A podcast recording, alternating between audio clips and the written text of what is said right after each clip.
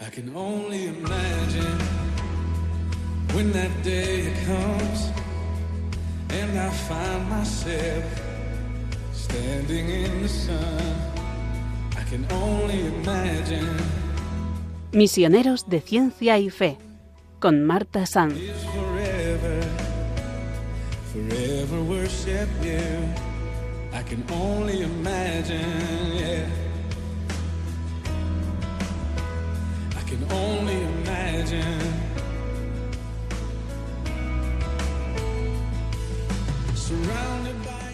Bienvenidos un día más a este espacio Misioneros de Ciencia y Fe en Radio María.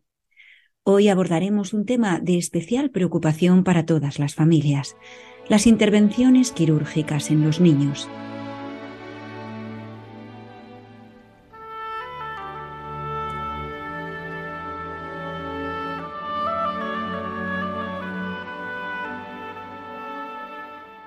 Teresita Castillo de Diego falleció a los 10 años a consecuencia de un tumor cerebral el 7 de marzo de 2021. Su historia, su testimonio de fe y de amor a la Iglesia ha conmovido a millones de personas de todo el mundo.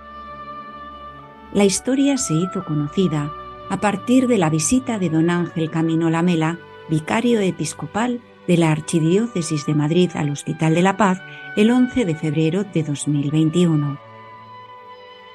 Como el sacerdote cuenta en una carta enviada a todos los fieles de la vicaría, ese día, tras celebrar la misa en el hospital, los capellanes de la paz le propusieron visitar a una niña gravemente enferma que tenía programada al día siguiente una operación para extirpar un tumor en la cabeza. La niña preguntó, Me traes a Jesús, ¿verdad? Y a continuación añadió, ¿Sabes una cosa? Yo quiero mucho a Jesús. En ese momento la madre intervino en la conversación e invitó a su hija. Dile Ángel lo que tú quieres ser. Teresita respondió, Yo quiero ser misionera. El padre Ángel quedó impactado por la respuesta totalmente inesperada. Cogiendo fuerzas de donde no tenía por la emoción que le produjo la respuesta, le dijo, Teresita, yo te constituyo ahora mismo misionera de la Iglesia y esta tarde te traeré el documento que lo acredita y la cruz misionera. Le administró entonces el sacramento de la unción y le dio la comunión y la bendición apostólica del Papa Francisco. Fue un momento de oración sumamente sencillo, pero profundamente sobrenatural. Se unieron a ellos algunas enfermeras que espontáneamente hicieron unas fotos totalmente inesperadas y que quedarán como un recuerdo imborrable. Aquella misma mañana en la vicaría, el padre Ángel elaboró el oficio de misionera bajo un pergamino verdaderamente precioso. Luego tomó la cruz de misionera y a las cinco de la tarde regresó de nuevo al hospital La Paz. Le estaban esperando los capellanes y fueron derechos a la UCI. La niña tomó en sus manos el documento y la cruz y le pidió a su madre que la colgara junto a la cama diciendo, Esa cruz pónmela en la barra para que la vea bien y mañana me la llevo al quirófano. Ya soy misionera. Aquel regalo le llegó a Teresita en un momento especialmente duro. Como narra su madre, Teresa, en aquel momento ya llevaba dos válvulas que habían fallado y cada vez que le fallaba una válvula y se le obstruía, sufría mucho dolor. La madre contó que Teresita llegó a España cuando tenía tres años después de ser adoptada, pues procedía de Siberia, Rusia. Destacó su vida espiritual profunda y fuerte, a la vez que como todos los niños quería jugar y estar con ellos. En su colegio madrileño de las hijas de Santa María del Corazón de Jesús en Galapagar solía ir a misa diaria y a comulgar.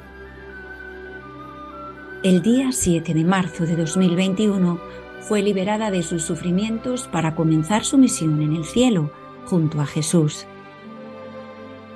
Gracias a la inmediatez de las redes sociales y medios de comunicación, en apenas unas horas la noticia se había extendido como la pólvora, no solo en España, sino en el mundo entero. Fue despedida el día de su funeral por un templo abarrotado de niños y mayores.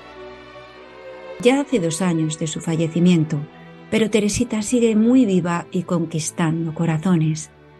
Ella sabía que se iba con Jesús y quería morir siendo misionera. Llevaba tiempo con ese deseo grande en su corazón y con ese deseo le había ofrecido a Jesús todos sus sufrimientos que se intensificaron en la última etapa de su vida.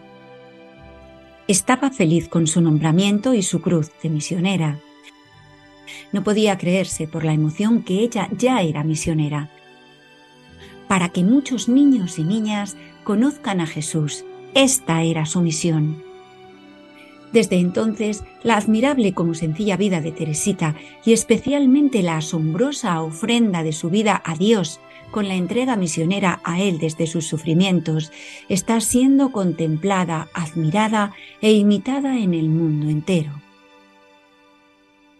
Revistas y periódicos, radios y televisiones, portales, canales y redes sociales dan testimonio de las miles y miles de personas que están encontrando en la pequeña Teresita misionera ayuda para su fe.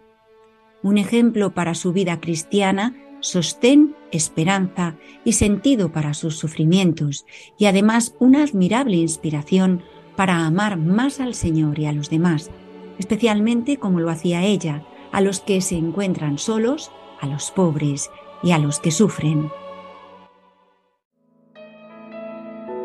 Puedo imaginarme, Señor, cómo será al estar junto a ti puedo imaginarme lo que allí veré con tu rostro frente a mí. Puedo imaginarme.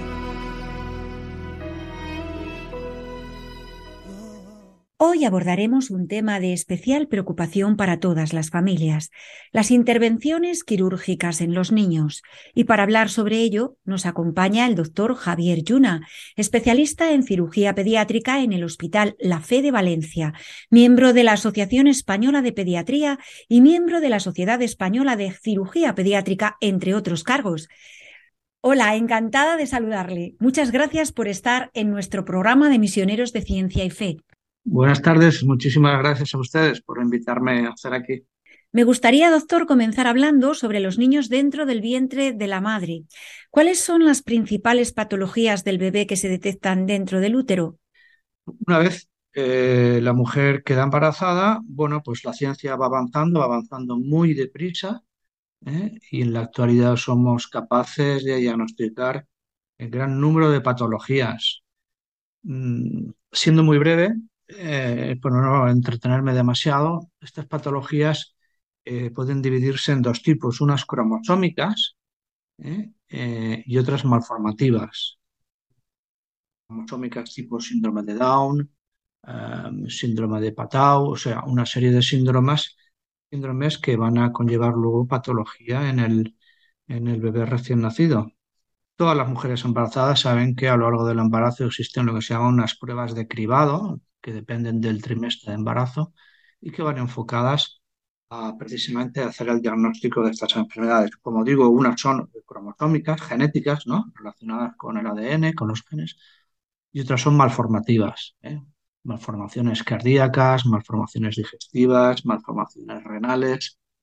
Eh, y, pasa lo mismo, ¿no? Que con el avance de la tecnología, con los aparatos de ecografía, pues cada vez los ginecólogos, los obstetras son eh, capaces de diagnosticar eh, patologías incluso en momentos más iniciales del embarazo.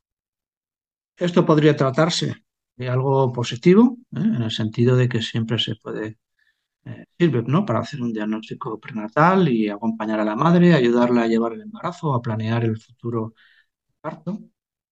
Em, pero bueno, también por desgracia, pues está enfocado a lo que es el, aborto, ¿no? Terminar con esos embarazos que no cumplen con unos criterios adecuados para, para seguir con la vida. Bien, luego un poquito más adelante abordaremos también sobre los casos en los que a lo mejor recomiendan abortar y, no es necesario, ¿no?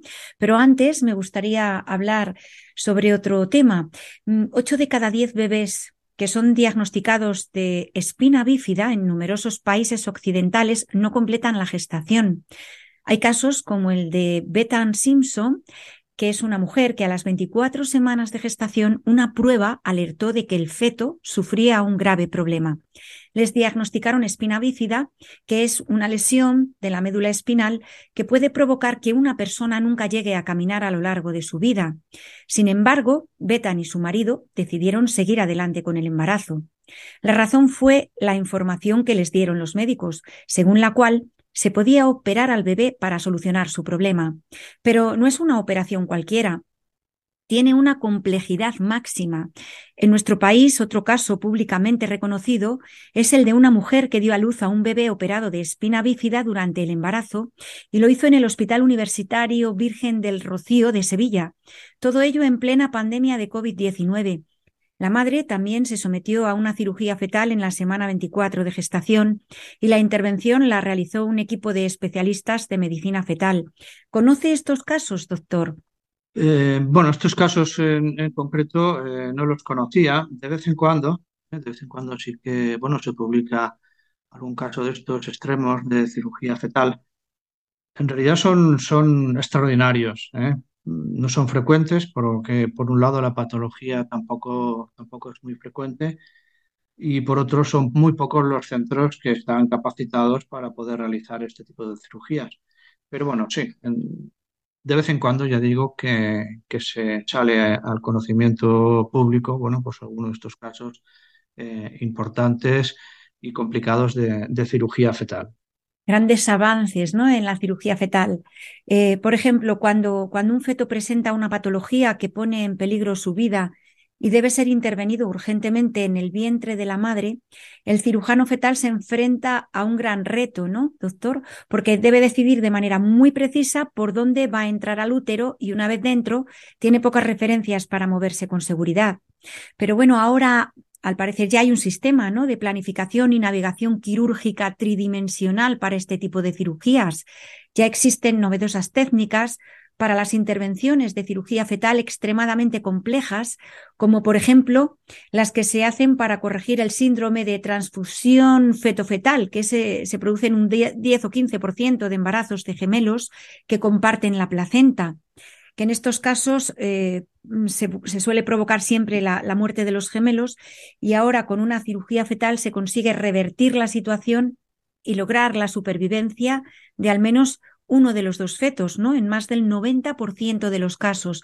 Doctor, ¿cree que actualmente se informa bien a los padres sobre las posibilidades de salir adelante en diferentes enfermedades del bebé en el vientre de la madre? bien, si esta es una pregunta general, ¿eh? no solo referencia a temas de transfusión fetal, etcétera, ¿no?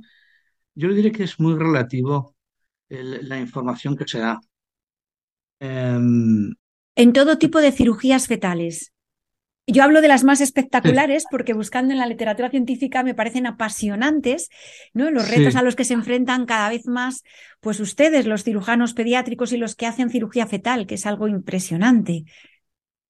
Sí, lo que pasa es que, eh, como he comentado hace un momento, son poco frecuentes. ¿eh? En España tampoco hay eh, muchos centros que se, se dedican a la cirugía fetal como, como tal.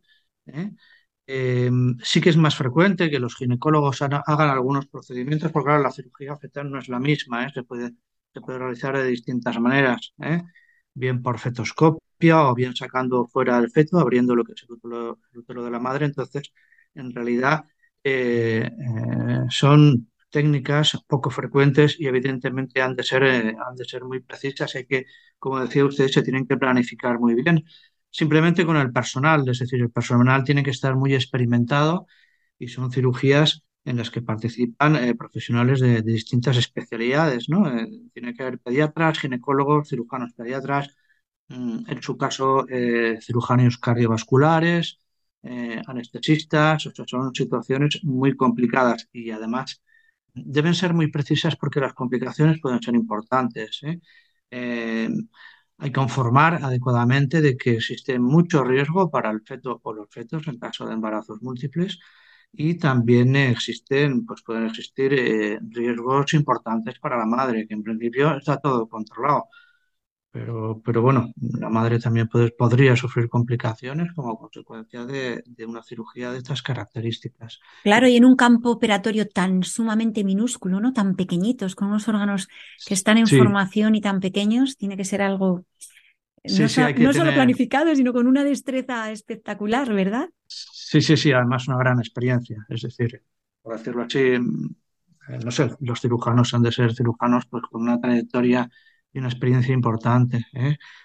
Precisamente también una de las razones por la delicadeza, del material con que, que se trabaja, ¿no? Estos bebés tan sumamente pequeñajos de un kilo o menos de un kilo de peso y son extremadamente eh, frágiles. Sí, hay un caso que saltó a los medios internacionales también muy, muy señalado, ¿no? Que fue el pasado otoño, el de la pequeña Valentina, que nació en la Clínica Universitaria Bolivariana de Colombia, a quien realizaron una cirugía a corazón abierto a las 37 semanas de gestación. Permanecía conectada a la placenta de su madre. Según informaron, este procedimiento es el primero que se ha registrado en toda Latinoamérica y el segundo en el mundo. Al parecer a la bebé le hicieron el procedimiento debido a que padecía una enfermedad que no le permitía oxigenar bien su organismo una vez que naciera, ya que la sangre proveniente de sus pulmones no tenía una vía adecuada de salida. Y bueno, que ya sabemos que no es nada común porque además eh, tiene que lograrse al parecer también en el menor tiempo posible porque el soporte del flujo de la, pacienta, de la placenta tiene una duración breve. Y en esta ocasión ah, pues se realizó en 27 minutos y participaron unos 20 especialistas en un equipo interdisciplinar. Eh, doctor, ¿existe un porcentaje de éxito en diferentes patologías en las que se recomienda el aborto a la embarazada? Demasiado, demasiado éxito. Mm, Para, bueno, primero quisiera hablarle un poquito de la, de la técnica esta que comenta, ¿no? Del, hospital colombiano. Esto es lo que se denomina cirugía EXIT, ¿eh? Son las iniciales del ex útero eh, intrapartum treatment. Es decir, lo que ocurre es que se hace una cesárea y, como decía usted, el- la placenta permite el paso de oxígeno en aproximadamente entre 20 y 30 minutos. Entonces son procedimientos que se han de hacer en este periodo breve de tiempo, porque si se produce, si se realiza un parto normal del bebé, pues por, su patología, en este caso el paciente tenía lo que se llama un ventrículo único, moriría. ¿eh? Eh, existe poca experiencia, pero, pero bueno, yo participé en un caso también de un tumor cervical hace unos años y, y, bueno, la situación era la misma, ¿no? Eh, había que hacer un procedimiento muy rápido para evitar que el niño falleciera. Es difícil al... trabajar a, co- a contrarreloj, ¿no? Con, con un caso tan delicado, me imagino. ¿Cómo Sí, lo sí, recuerda? sí. Eh, pues lo recuerdo mm, como algo grande, por decirlo así, porque claro, ahí estábamos implicados, como decía antes, un gran número de profesionales de distintas especialidades eh, en las que estábamos todos implicados, en las que eran las primeras horas de la madrugada, porque por, eh, se había, se había programado la, la técnica, pero como decía un amigo mío ginecólogo, las mujeres, las mujeres paren cuando les da la gana. Y esta señora, bueno, pues se puso de parto y entonces avisaron rápidamente a todo el mundo que la señora estaba de parto y que había que ir. Y entonces había ahí, pues, yo no me acuerdo si éramos 15, 20 personas. Había un un lío ahí en quirófano, unos atendiendo a la madre, otros atendiendo al niño en- en- conectado todavía a la madre, ¿no? A través del cordón umbilical. Eh, se hizo rápidamente el procedimiento, que en este caso fue bastante más sencillo que el que ha comentado usted, pero bueno, luego se cortó el cordón umbilical, el niño lo pasaron a incubadora, es decir, un, y lo, de- lo, lo recuerdo como algo grande, ¿no? Porque, claro, éramos gente implicada por, simplemente porque queríamos hacerlo, porque ahí nadie estaba ni de guardia, ni era jornada laboral, ni era nada, sino simplemente estábamos todos implicados. El niño este se acabó operando al día siguiente, cinco horas de intervención quirúrgica, y, y bueno, a día de hoy está, está, está perfecto. Hace años de esto. Está sano. Está Qué sano. bonito, qué bonito. lo más bonito de esto es, es que es un niño de los que habitualmente acaban en aborto, ¿eh? Por indicación y consejo de profesionales, bueno, pues por el tipo de patología, cuando en realidad, si te implicas, pues sacas adelante muchos niños, ¿no? Y por desgracia, muchos de los niños que, que se acaban abortando, pues tendrían un porcentaje de éxito muy bueno. Yo hice años un trabajo de investigación para ver qué pasaba con eh, niños que eran abortados y la verdad, pues bueno, pues se veía que las patologías eh, cuyo motivo eh, originaba el aborto, pues realmente tenían el éxito, éxito considerable. En ese trabajo de investigación recuerda casos no de pacientes, pero sí casos de patologías concretas que podrían haber salido adelante, como este caso Sí, de sí. tumor que operaron. ¿Puede mencionar Sí, algunas tengo. o sí? Lo tengo todo registrado. Pues mire, le voy a comentar eh, un caso que, bueno, era, era un, un embarazo gemelar. eh, eh, eran dos niñas y entonces una de ellas tenía lo que se llama una hernia diafragmática. La hernia diafragmática eh, es una patología que tiene una alta mortalidad, aproximadamente en un país desarrollado como España, pues cercano al 50%, pero la verdad es que eh, si salen adelante estos niños, pues son niños prácticamente normales, ¿no? Entonces a esta señora que conocí yo posteriormente le recomendaron eh, hacer un feticidio selectivo. Feticidio selectivo, hablando claro, no es más que matar a uno de los de los de los de las gemelas en este caso. Eh, utilizo las palabras duras porque tenemos tendencia, en mi opinión, en nuestra sociedad Sí, adornar, ¿no? Adornar la Sí. realidad.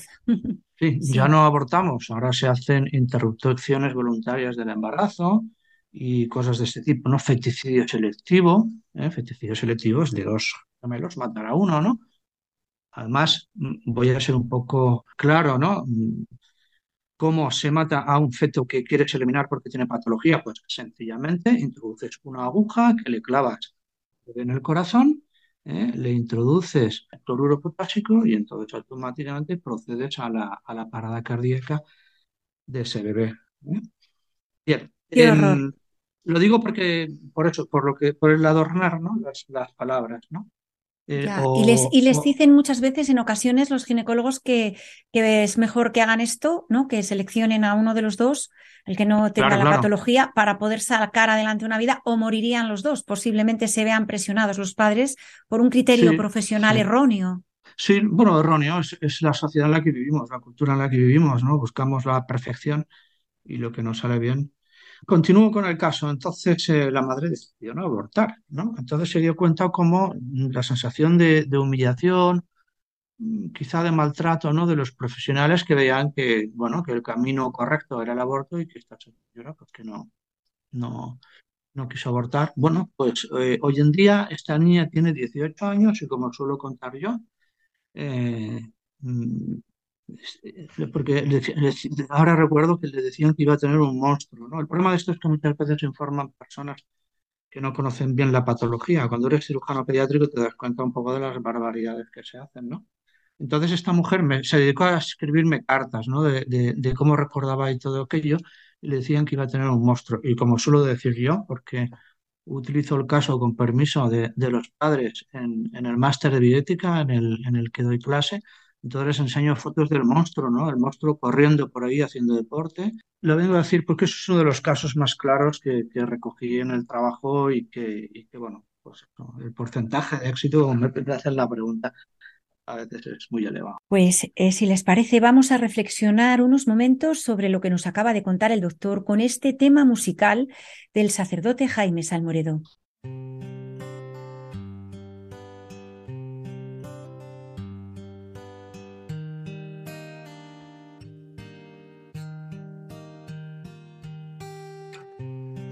Desde hondo un gran silencio fue.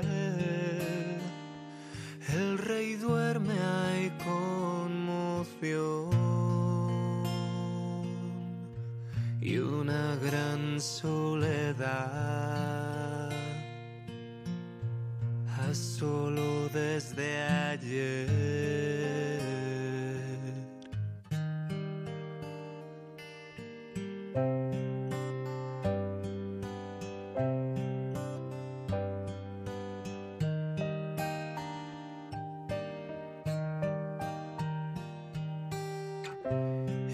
Su sueño anda buscando aquel al lugar de su opresión.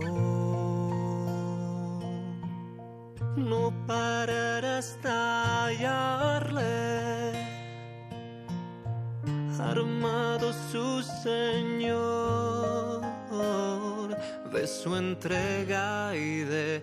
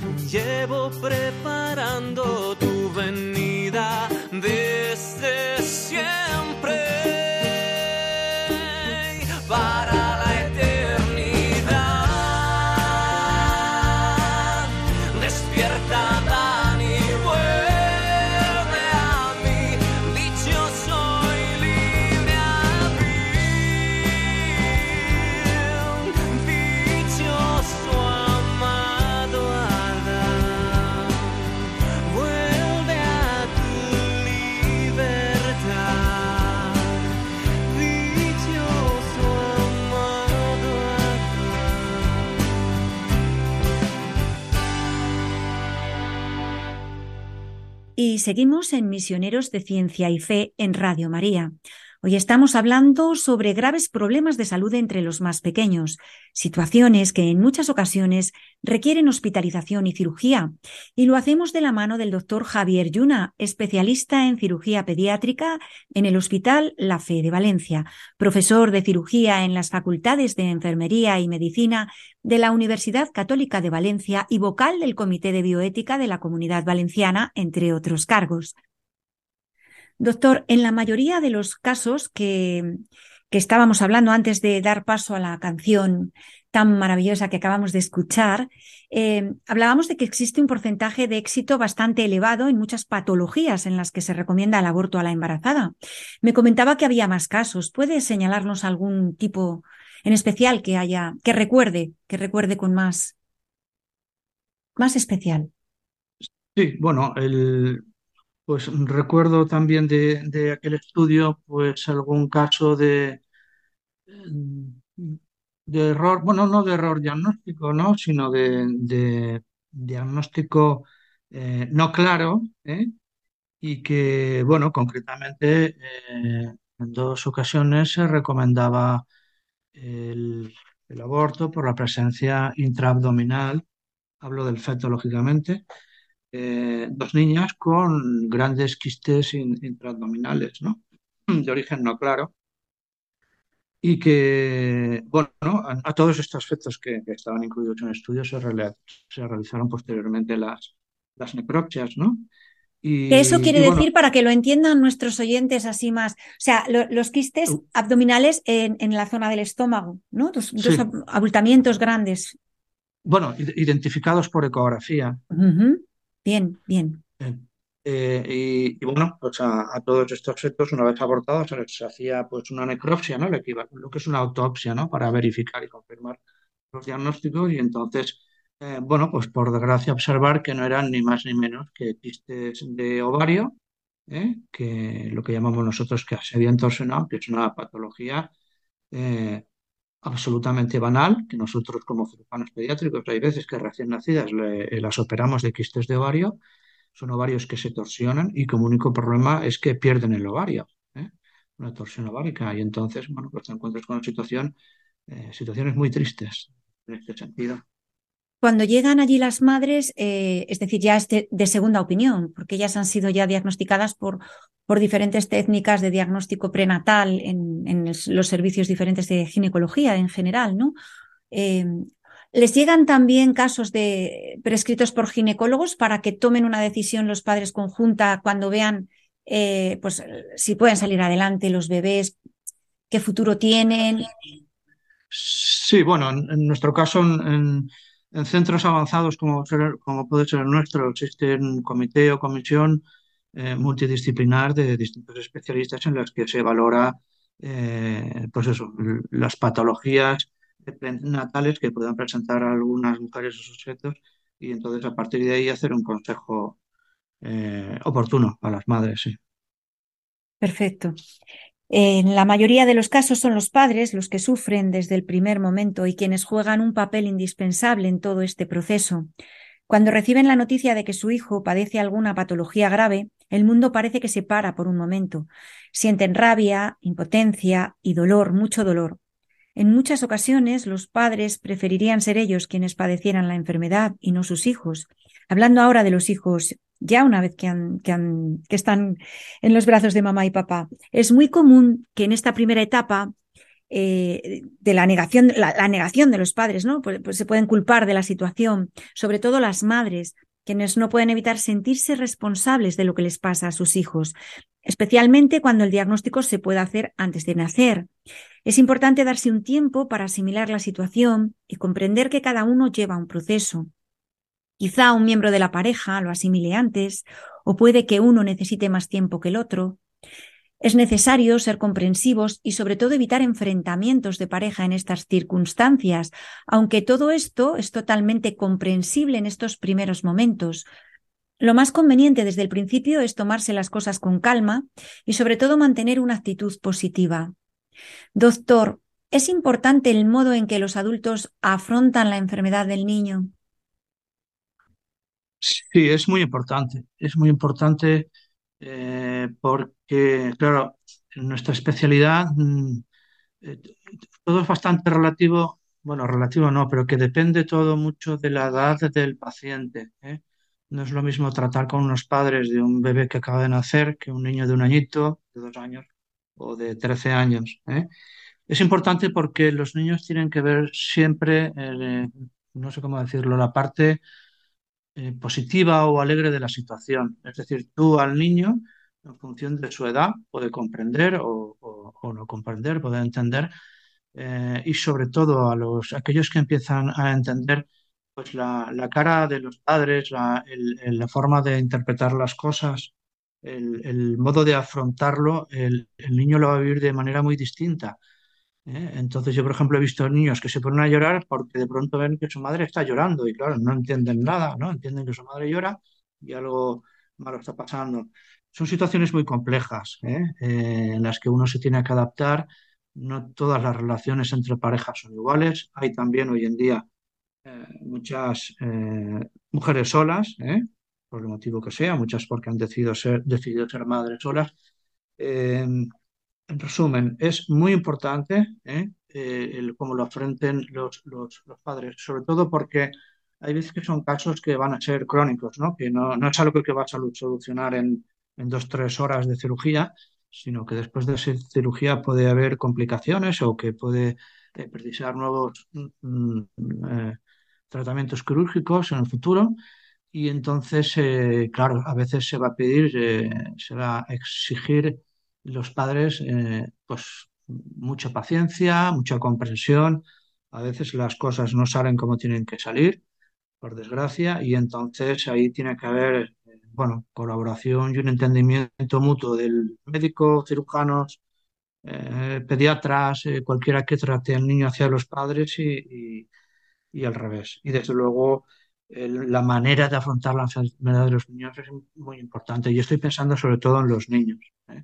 Unos padres que son alegres, que tratan las cosas con naturalidad, que juegan con los niños, que no sé, que, que, lo ven de una manera más optimista, no positiva, ¿no? Sino más optimista, pues todo el trabajo lo, lo llevas mejor. Y si tienes la mala suerte de que en un momento dado alguno de ellos cae, eh, psicológicamente, bueno, pues hace todo, se hace más duro.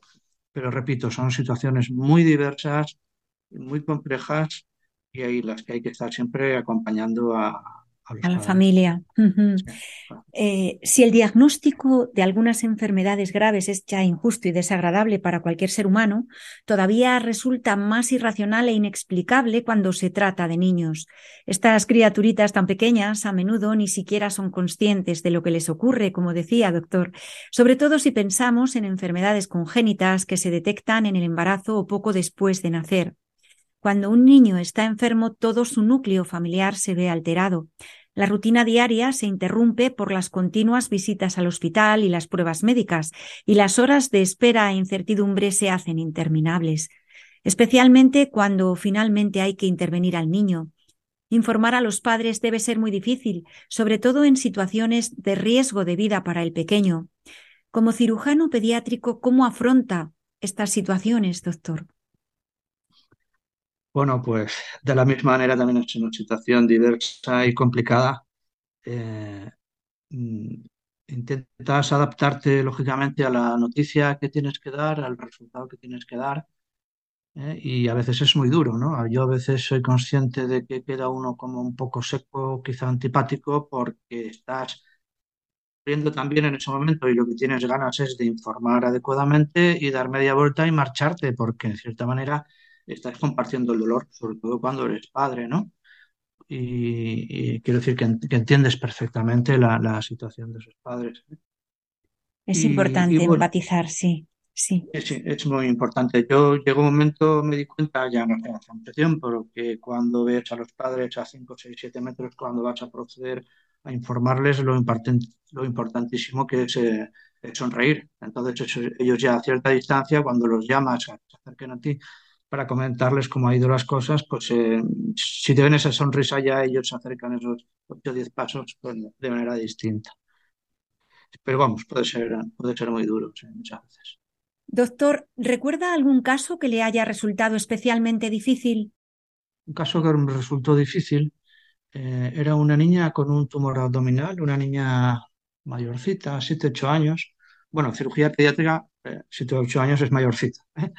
¿Eh? Entonces, eh, la pobre criatura había sido intervenida por la mañana por unos compañeros míos por el tumor abdominal que crecía de una manera desmesurada. ¿eh? Y entonces me, me llamaron a mí de madrugada, serían las 2 o las 3 de la madrugada, porque estaba la niña en intensivos y con, estaba con respiración asistida, pero tampoco con la máquina la podían, lo que llamamos ventilar, ¿no? No se podía funcionar adecuadamente por, por ese exceso de presión abdominal. Entonces, la situación fue muy difícil, ¿no? De, cómo mm, se había dicho ya, se había comentado en el comité que no, que no se iba a poder hacer nada por la niña. ¿eh? Entonces fue una situación, sobre todo toma de decisión muy dura, porque por un lado sabes que no puedes hacer nada eh, por salvar la vida del niño, por otro lado sabías que metiéndola, eh, o sea, realizando la intervención, una intervención quirúrgica simplemente paliativa para que pudieran eh, ventilarla mejor. eh, y entonces, claro, mm, era una decisión eh, que no, fútil, que no, eh, que podemos decir, porque había que informar a los padres, ¿no? De hacer un procedimiento para ayudarla a respirar, porque en el fondo no ibas a... Paliativo, pero no curativo, ¿no? Efectivamente. Y fue, recuerdo ese momento especialmente duro, ¿no? Porque efectivamente la operamos y la niña, pues, pocas horas después falleció, porque lógicamente no, no se pudo hacer nada. Pero se hizo todo lo que se pudo, ¿no? Para mantener la calidad de vida de esta niña hasta Sí, que se fue con Jesús. sí. Sí, sí, sí, sí, así es. Luego, tengo también otro mal recuerdo de las situaciones que se viven, ¿no? Lo digo un poco por la vida utilitarista que nuestra cultura y nuestra sociedad nos tiende a, eh, no sé, hacernos ver las cosas. Este fue un, eh, un- un parto gemelar. Eh, mm, desconozco la edad de la madre, yo no llegué a conocerla, ¿eh? Porque, bueno, acababa de dar a luz y, nos llamaron pues de urgencia a los cirujanos pediátricos, pero sí conocí al padre, ya de edad relativamente avanzada, ¿no? Entonces, eh, uno de los gemelos tenía un, un- un tumor, un tumor intratorácico en el tórax, ah, provocando un problema cardíaco, ¿no? Había que el niño era precioso, era un niño absolutamente normal, solo que el tumor lo tenía por dentro, ¿no? Entonces se pidió el consentimiento eh, al padre para poderlo operar, porque había que operarlo, no dio el consentimiento. Este señor no quería Oh, conocer al niño. oh. Mm, todo se, se precipitó y en pocas horas, vamos, no dio tiempo a nada. El, el niño falleció, estaba en una situación muy crítica, ¿no? Y entonces, eh, bueno, lo duro ahí fue un poco el planteamiento del padre, pues lo digo por lo de la vida utilitarista, ¿no? Que no quería, es como si no fuera su hijo, ¿no? Pero vamos, una actitud fue, fue muy duro, fue muy duro el, el atender aquella situación. Para Pero todos. bueno, Bueno, pero es. recordará casos preciosos, ¿no? Bueno, Eh, muchísimos, muchísimos. sí. Eh, recién nacidos de patologías serias que los sacas adelante. Eh, no sé, cuando los padres, especialmente a las madres, ¿no? Tienen tantísima ilusión en tener un bebé que de pronto se quedan, bueno, angustiadas porque les dices que tiene un problema, pero que, bueno, consigues sacarlo adelante y las caras de satisfacción, los besos de las abuelas, también los recuerdo, ¿no? Es decir, venga acá que le dé dos besos. ¿Eh? Esas cosas se recuerdan. Y Con también mucho alguna madre me ha dado besos ahora que lo pienso, ¿no? Eh, te agarran pues eso de la alegría que tienen y de la satis- satisfacción de que todo ha sido. Sí, que en un momento determinado ha actuado como, pues de forma semejante al ángel de la guarda de sus niños, ¿verdad? Sí, sí, sí, sí, sí. Qué bonito. Afortunadamente podemos decir que, bueno, que en la mayoría de los, detrás de los niños enfermos suele haber unos padres valientes. El papel de los padres es fundamental en la vida de cualquier niño. En el caso de los niños con problemas de salud, todavía más.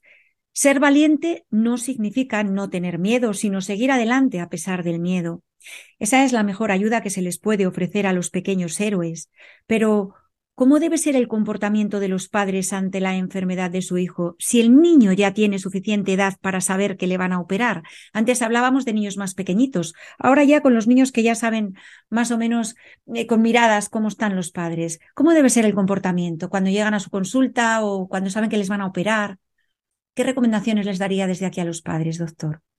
Pues que fueran pacientes, ¿eh? que tuvieran, como comentaba antes, optimismo, ¿eh? que el niño viera en ellos optimismo y que fueran siempre sinceros con ellos. Esto lo veo importantísimo. Les cuenten todo a su nivel, eh, con la claridad que precisen, pero que sean sinceros, que jamás les digan que le van a hacer una foto cuando en realidad van a entrar en quirófano, cosas de eso. La sinceridad Y por delante con los hijos, ¿verdad? sí, sí, sí, sí, sí, esto es muy importante. Y, y bueno, y optimismo, decir, que, que tengan confianza en el especialista que tienen delante, los niños lo ven, o cuando ven al padre, eh, pues eso, los niños lo, lo, lo notan todo. Pues básicamente eso. Ya, lo notan todo, efectivamente. Ahí me, me estaba recordando una película preciosa que se llama La vida es bella, cómo le hacen ver al niño en un campo de concentración, ¿no? La, la forma de, en un sitio donde es todo terrorífico, cómo, cómo lo, cómo lo transforma ese padre de cara al niño para que no viva pues eh, esa situación tan tremenda, sino más bien de otra manera. A lo mejor Sí, sí, no de esta forma, pero sería una ayuda, ¿no? El ponerlo todo en positivo, ¿no? sí, sí, Hacia los niños. Muy sí. bien, pues eh, si les parece, vamos a meditar sobre lo que nos acaba de contar el doctor con esta pieza musical. Solamente una palabra, solamente Cuando llegue a tu presencia, oh Señor, no me importa en qué lugar de la mesa me hagas sentar o el color de mi corona si la llego a ganar. Solamente una palabra, si es que aún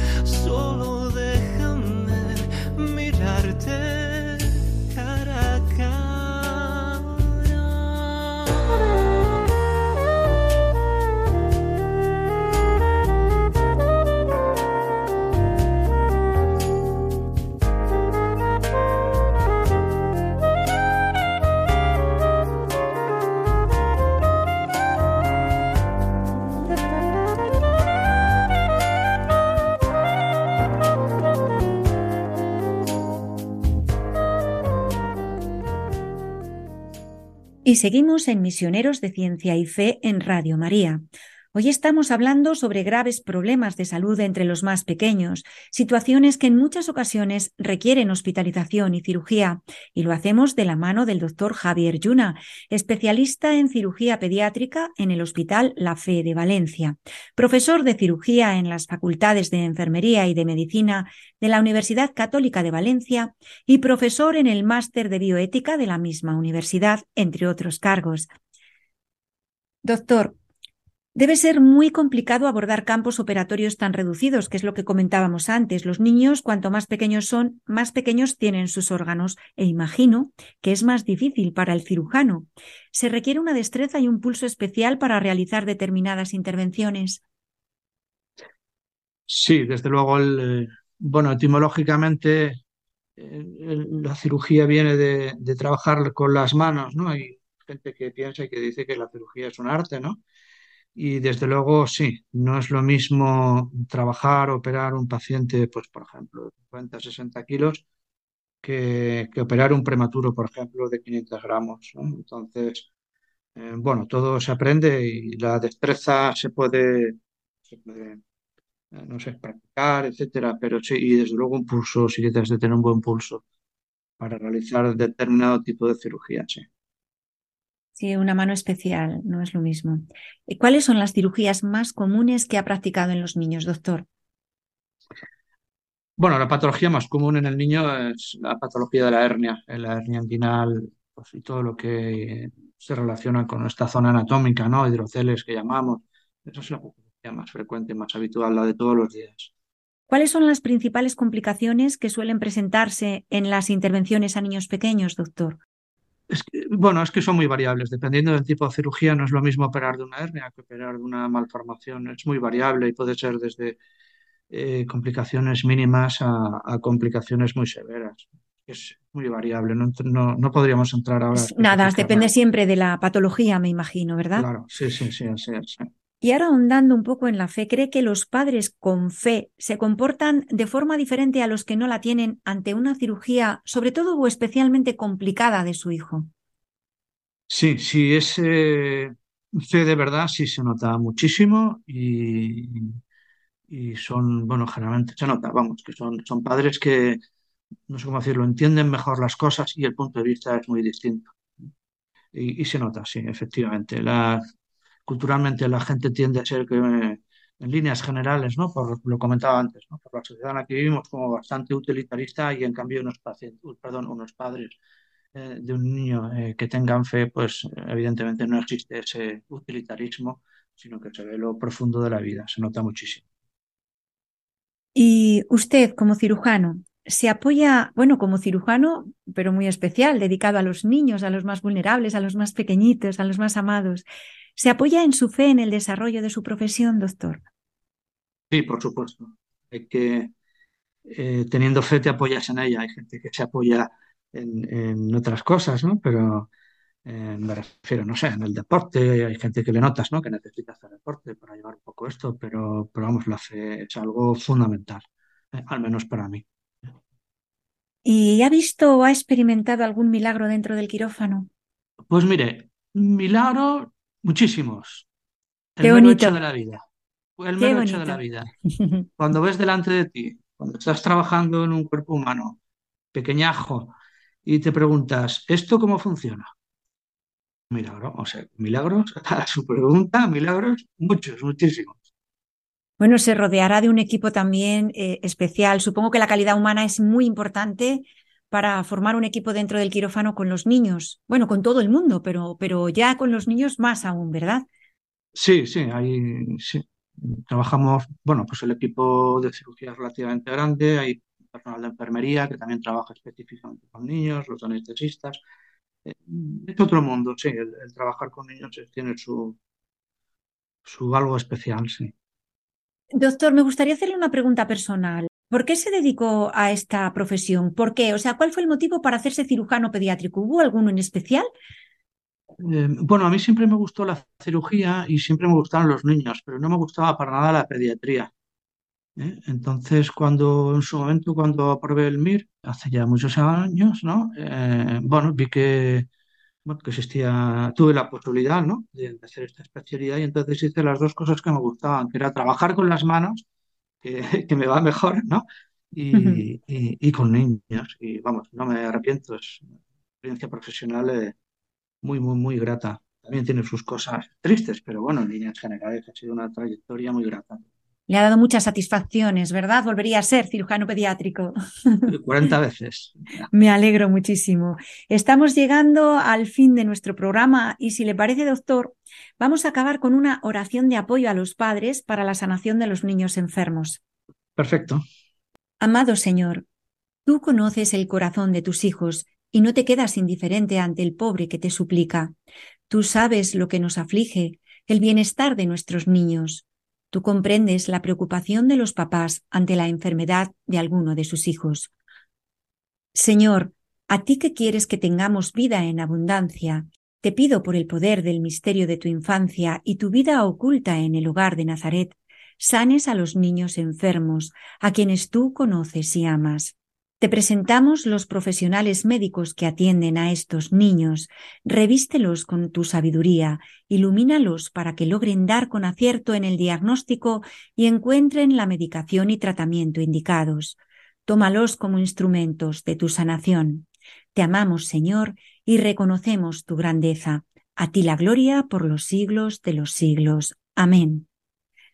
Doctor, muchísimas gracias por estar hoy con nosotros. Gracias a usted, Marta.